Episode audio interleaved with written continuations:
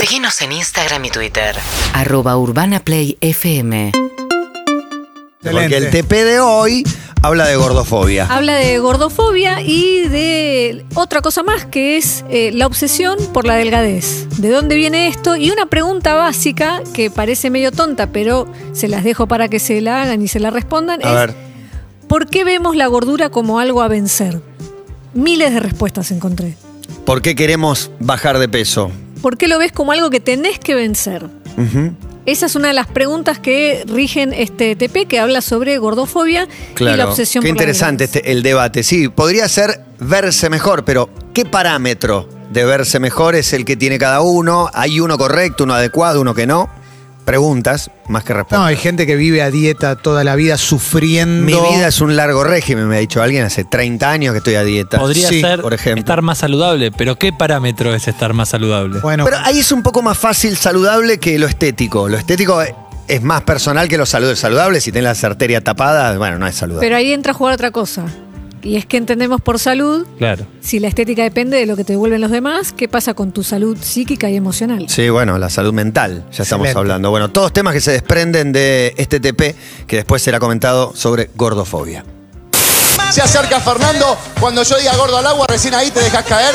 ¡Gordo al agua! ¡Qué suerte cómo adelgazaste! ¡Qué flaquita estás en serio! Mira la flaca, no tiene nada. La televisión es un reflejo de una sociedad. ¿Qué amamos? ¿Qué odiamos? Pablo tiene 38 años y sufre lo que él llama las consecuencias de ser gordo desde siempre. Desde que mi profesor de gimnasia del colegio me dijo afloja con los Jimmy, adelante de todo el mundo, eh, desde que mi mamá nos obligaba a pesarnos, a mí y a mi hermana, cada mañana y había un sistema de premios o castigos de acuerdo a si habían subido o bajado de peso. Asociar a la delgadez con salud tiene aproximadamente un siglo, pero la gordura siempre fue señalada.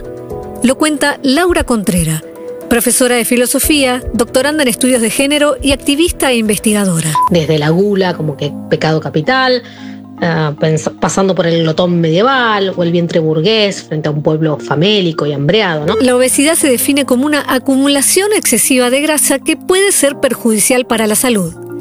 Lo que define si somos o no gordos es un cálculo que se inventó en el año 1832, el IMC, el índice de masa corporal, que fue creado por un matemático belga, Adolf Quetelet, hace más de 180 años.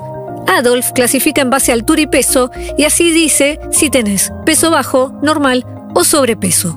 Pero no tiene para nada en cuenta la composición de ese peso. Jessica Labia es licenciada en nutrición y autora del libro Pese lo que pese, contra la hegemonía del cuerpo ideal. Yo puedo tener un peso y una talla que cuando hago el cálculo me da dentro de un índice de masa corporal normal, pero puede ser que mi composición corporal esté alterada y que yo tenga, por ejemplo, la masa muscular baja y la masa eh, grasa alta y por consiguiente tenga igual los riesgos sobre mi salud por esa grasa elevada. Esta forma de medirnos nos marca muchísimo.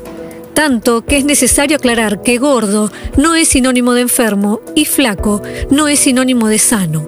No hay enfermedades exclusivas de los cuerpos gordos. Hay hipertensión y diabetes para todos. Mi primer dieta me la mandaron a los nueve meses, eh, la pediatra. Sí, algo así como una dieta de teta. Brenda Mato tiene 31 años. Es activista por la diversidad corporal y modelo de talles grandes. Hace un tiempo se enfrentaba a las panelistas del programa de TV Incorrecta que conducía Moria Kazán de esta manera. Yo vi un posteo que pusiste donde estabas comiendo, no sé si una milanesa, y dijiste, estoy cansada, voy a comer lo que tengo ganas. Entonces es a lo que va Ruchi, que hay un límite. Está bárbaro que uno se sienta cómodo, pero exceder, eh, pasarse ese límite. No, pero me parece que no lo terminaste de leer todo, porque No, no. se habla de, de privilegios y se habla de los privilegios de las personas que pueden comer todo y a esas personas no se les cuestiona en realidad lo que comen. Lo que yo hablaba en ese posteo puntualmente es que las personas gordas somos continuamente juzgadas. Si yo estoy respirando en ese momento, a mí me acusan de hacer apología a la obesidad. Pero si cualquiera de ustedes en este momento saca un sándwich de milanesa de la cartera y se lo come, va a haber gente que las va a aplaudir. El activismo gordo en Argentina tiene apenas 10 años. Además de luchar contra la estigmatización, lucha contra una industria. Muy poderosa y, y billonaria que es la industria de la dieta. Le pongo ese, ese polvito que es el Satial Food que le saca los carbohidratos. Y dice, pero yo primero empecé o me lo Uy, la gente ya está llamando, preguntando. Durante la cuarentena, los suplementos dietarios triplicaron las ventas. Influencers y estrellas del primetime televisivo los recomiendan mientras hacen llover el polvo mágico sobre alfajores, pizzas y pastas. El momento en el que yo me pude mirar frente a un espejo y, y definirme sin juzgarme y aceptar eh, mi cuerpo fue cuando me pude, por ejemplo, apropiar de la palabra gorda y sacarle ese peso que un montón de gente utilizó durante mucho tiempo para lastimarme. Pero que si salgo a la calle recibo violencia sistemáticamente y, por ejemplo, me cuesta encontrar ropa de mi talle o no puedo acceder a un trabajo porque no entro dentro de lo que se llama buena presencia, es imposible sostener esa autoestima y esa felicidad individual. Según la última encuesta sobre talles que hizo la organización civil Anybody Argentina, el 64% de las personas tiene dificultades para encontrar su talle y el talle único le sirve solo a dos de cada 10 personas. El estudio antropométrico argentino es el corazón de la ley de talles aprobada en el año 2019. Midiendo cuerpos de todo el país, se va a crear una tabla de talles de indumentaria que toma como referencia cuerpos reales. ¿Por qué es que vemos la gordura como algo que hay que vencer? Tiene que ver con que la sociedad, eh, en vez de abrazar la diversidad corporal, nos ha enseñado al contrario, la vergüenza corporal, ¿no? Y que ser una persona gorda implica un montón de cosas negativas en todos los aspectos. El mayor deseo de ser flaca Brenda lo sintió en la adolescencia y fue cuando tuvo un descenso importante de peso. Tengo el recuerdo súper marcado de un amigo de mis papás acercándose a decirme que no sabía qué había hecho para bajar tanto, pero que estaba muy linda y que traté de, de esforzarme para no volver a subir porque así estaba muy bien. Nadie nace odiando su cuerpo. Eso es algo que se construye. Argentina es el segundo país con más casos de trastornos alimentarios después de Japón. En la adolescencia es cuando todo se pone bien feo. Es donde empiezan a desarrollarse los trastornos alimentarios, donde empieza la distorsión con la imagen corporal, el rechazo y el odio a, los cuerpos, a los cuerpos que no encajan en la norma, a los cuerpos que no son hegemónicos. ¿Harías la remake de Jugate conmigo? Ay, sí, porfa, sí. ¿Y quién lo puede conducir la remake de, de- Te pregunto en serio. No, la verdad Vos. que mm, Santiago del Moro. Eh, ya vos- se lo dijiste. Vos bajando un poco. Que así, gorda, nadie la iba a querer. Brenda lo escuchó mil veces. Hizo que tuviera un montón de relaciones eh, súper violentas o que incluso me relacionara con gente que no quería hacerlo, pero por el miedo de decir, bueno, eh, o agarro lo que tengo porque nadie más me va a querer. Que aceptarse es un paso para quererse y que te quieran. Gracias a que hubo gente que me quiso incluso en mis momentos más oscuros, es que yo hoy estoy viva y hoy puedo hacer muchas de las cosas que hago. Eh, entonces, no importa si, si no nos queremos nada, seguimos siendo merecedoras de, de respeto, de amor. Yo, como ella, tenemos derecho a lucir bellas. Sentir que vos, Petinato, y te lo digo de verdad, que vos te podés enamorar de mí. Porque yo soy una persona, no soy un cacho de carne con ojo. De acuerdo a las denuncias por discriminación hacia personas gordas que recibe el INADI, la mayoría se dan en el sistema educativo, en los boliches y en otro escenario muy habitual. Le acaba de pasar a Pablo. que me nieguen algún estudio en un centro de salud porque no hacían con más determinado peso. Que una persona entre a un consultorio porque le duele el oído y lo primero que le digan es, tenés que bajar 10 kilos. La gordofobia en el consultorio médico es moneda corriente, tanto como la de recibir consejos sin haberlos pedido. Me pasó de un chabón tomando merca que me decía que me tenía que cuidar porque me estaba haciendo mierda la salud. Y es como, dale amigo, vos estás tomando merca, no me digas esas cosas. Digo, todo bien con que la gente se drogue y haga lo que quiera. Pero no me des un discurso de salud si estás tomando falopa al lado mío. es como gracioso. ¿Cuándo fue la primera vez que quisiste ser flaco? Por la presión de mi madre. Y eso se te mete y terminás queriendo hacerlo. Eh, fue desde los 10 años y yo voy a cumplir 39 ahora. Y es toda una vida con, con ese sentimiento. Marilyn Wan es una activista estadounidense que dice que hay una cosa que podemos diagnosticar con el solo hecho de mirar a una persona gorda. Nuestro propio nivel de fobia a la gordura. Buenísimo, Emi. Estamos todos en el informe. De alguna de otra manera, por ignorancia, por construcción cultural, por mandato, por deseo, por lo que sea. Me parece que eh, no hay nadie afuera de, de esto. Creo que todos hemos hecho algún chiste cruel de chicos o lo hemos recibido. Estamos todos. Yo lo pienso desde, recuerdo mi colegio, no lo pienso como fobia, lo pienso como odio directamente. El chiste al gordo en un momento, el bullying al gordo era un bullying con odio directamente. Un tipo de discriminación muy, muy, horrenda, pero también me quedaba con esto que decía Pablo de que arrancó con la mamá. Y pienso en, en que muchos papás y mamás no deben saber cómo hacer para que sus hijos o hijas no la pasen mal con el tema del cuerpo y eh, en su afán de ayudarlos los terminan traumando más o le terminan generando una situación Es verdad. psicológica triste. Porque en el medio lo que tercia es la cuestión de salud. Ya si el tema empieza a ser preocupante desde lo sanitario, desde la salud, uno empieza a tomar medidas, o- pero es muy difícil. El camino de la aceptación no es la aceptación a que tengas una hipertensión tremenda cuando sos muy chiquitito. E- Es complejo cómo intervenir sin estigmatizar, sin condicionar, sin dejar una huella negativa. En principio, eh, algo que ayer hice una pregunta en redes y las respuestas eran sorprendentes, eh, que todo venía con eh, solapado con o es una cuestión de salud. Ser gordo está mal porque eh, te lleva a enfermedades. No, no es, no es ser gordo, digamos. Cada uno tendrá sus casos, digo, pero cuando se miden los niveles de hipertensión, cosas concretas, no Claro, es que ser gordo, es, el mirá, discurso- tu sangre esto, tu- está Bueno, pasando pero esto. en el discurso, por ejemplo, eh, nadie es es muy difícil que alguien venga y me diga a mí, che, te tenés que cuidar.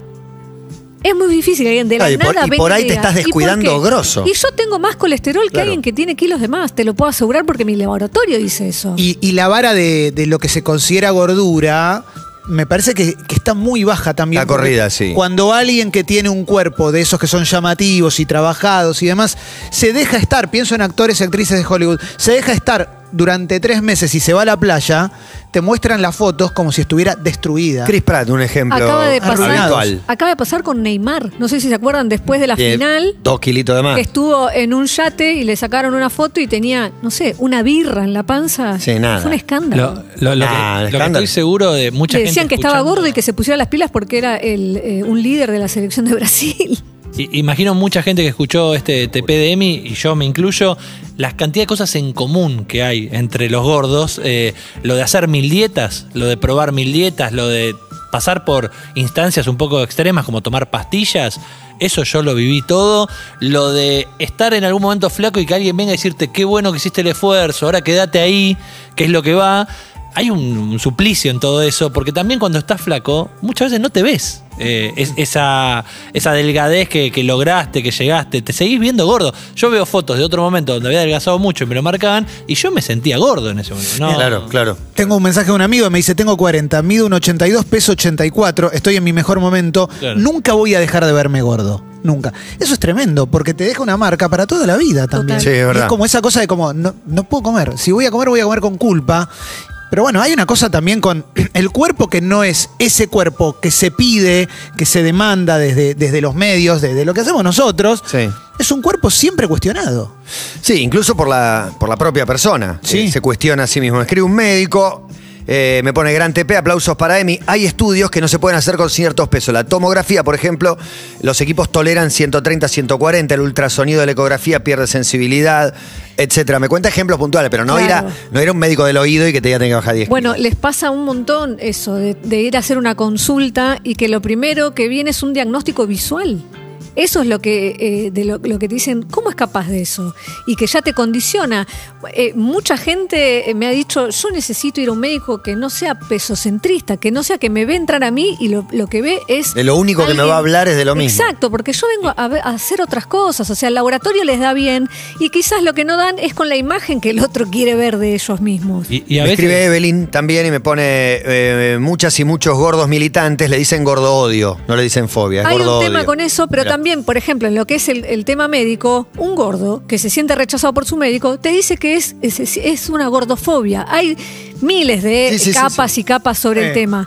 Más allá de la palabra, Al no margen, importa lo sí. que sucede. Sí, claro. no, iba a decir algo de la relación con los padres cuando uno es niño y, y es gordo, que es esta cosa de el padre con sus frustraciones, pero que ya cree que porque es adulto dice yo ya no puedo como laburar este tema, pero sí me gustaría que mi hijo no lo pase, no lo sufra, como le puede pasar con nimiedades tipo saber hablar, hablar inglés o saber computación, también le pasa con el peso y son temas muy distintos.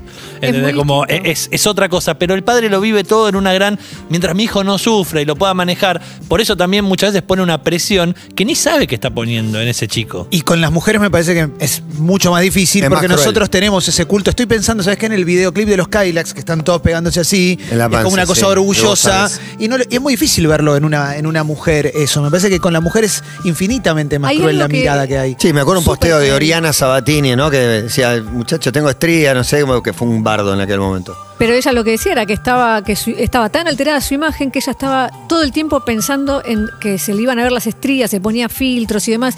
Lo que decías de la panza, hay algo muy marcado en eso que, por ejemplo, si ustedes suben eh, una foto de que te tomaste una birra y tenés una pancita, hasta se, se- se le puede llegar a celebrar en una época la panza del chavo, mirá. Es el tanque de sexo. El tanque sexual, exacto. Yo subo con, con mi bochín porque me tomé tres birras y no estoy linda. Es todo un tema. Y, también el tema es súper nuevo eh, en cuanto a que solo lleva 10 años lo que es la organización, esta cosa que vemos de activistas, eh, gente gorda que dice, bueno, nos juntamos, empezamos a pelear por nuestros derechos, porque es esto que decía Brenda en el TP.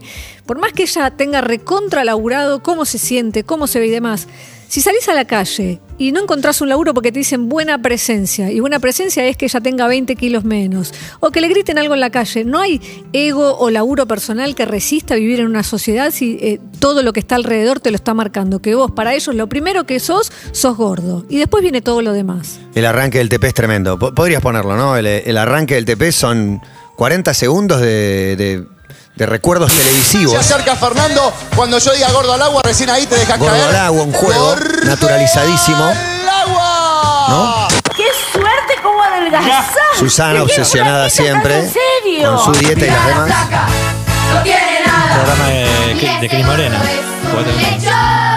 Este es muy, muy de moda. Me da agresivísimo. Pero, bueno, hace poco un conductor- Fuera de época, ¿no? Le digo, juzgando cosas fuera de época, porque la verdad que en el momento Pero por no ahí. están fuera de. O sea, yo entiendo que son 20 programas años. muy viejos, pero está sucediendo. A ver, de la Pero misma manera que se celebra Qué feo, qué duro. La, la participación, por ejemplo, en la popularidad de un Darío Barassi hoy al frente. Sí. Hace poco tuvo a un pibito que se paró ahí a jugar y dijo: Yo voy mucho al gimnasio, no sabés lo que es esa palabra, Mm. ¿no? Le dijo a Darío Barassi. Barassi le respondió con mucha altura, manejó esa situación Sí. hasta con cierto humor, pero sigue estando el mismo chiste, el mismo Claro, prejuicio claro. de suspender los postres, de andar al gimnasio, no sabe lo que es un gimnasio. Pero inclusive en muchas notas con Barassi se toca el tema del cuerpo. O sea, no, no hay forma de hacerle una nota para mucha Sí, gente. buscás sin tocar el hacerle tema del un chiste para que él por lo menos diga, pero se tiene que hablar eso. Yo me acuerdo hace mm, no un par de años, eh, un conductor con una, con una participante en un, en un programa cantó un tema de Adele y este dijo, Adele, anda a laburar, lechón, como así de la nada, como el chiste era ese, como Claro, Adele, claro. Adele es un lechón. Digo, y eso era hace dos años, digo, no, no, no, no, no, no pasó tanto. Está muy presente también. Un informe por año es que hay que hacer un refresh, ¿no? Una actualización para ver si mejoramos verdaderamente. Y me pasaba lo que decías vos, a medida que lo iba armando, era pidiendo disculpas imaginarias, porque no tengo enfrente a quienes, a, compañeros de la dicho? secundaria. Sí, que pero claro. He dicho cosas horribles, horribles en el sentido, no las vi, no las vi. Había un gordo en, en cada, en cada división. Digamos, y que se comía el bullying de todos. O el bullying, pero ni siquiera llamado bullying, era un chiste, hasta eras amigo y todo, pero el comentario estaba. Bueno, el tema del peso de Susana. Yo, Sí, tra- yo es trabajé un en bullying CQC, permanente. O sea, era, era- siempre era la Hacerle un obsesión, era el chiste. chiste sobre el peso de Susana. Sí, claro. Y quiero decir una, una cosa muy chiquita que me sorprendió, que era cuando empecé a, a investigar cuánto hacía que, que había organización y me decían esto, 10 años aproximadamente de activismo gordo, y que tiene que ver que los envalentonó otros activismos. Y tiene que ver con 2010, el matrimonio igualitario, el feminismo cada vez más fuerte. Bueno, esas alianzas empiezan a formar que la gente se agrupe y diga, bueno, nosotros también estamos acá y nos pasa esto. TPDM para que lo vuelvan a escuchar sobre gordofobia o gordo odio. Urbana Play 1043.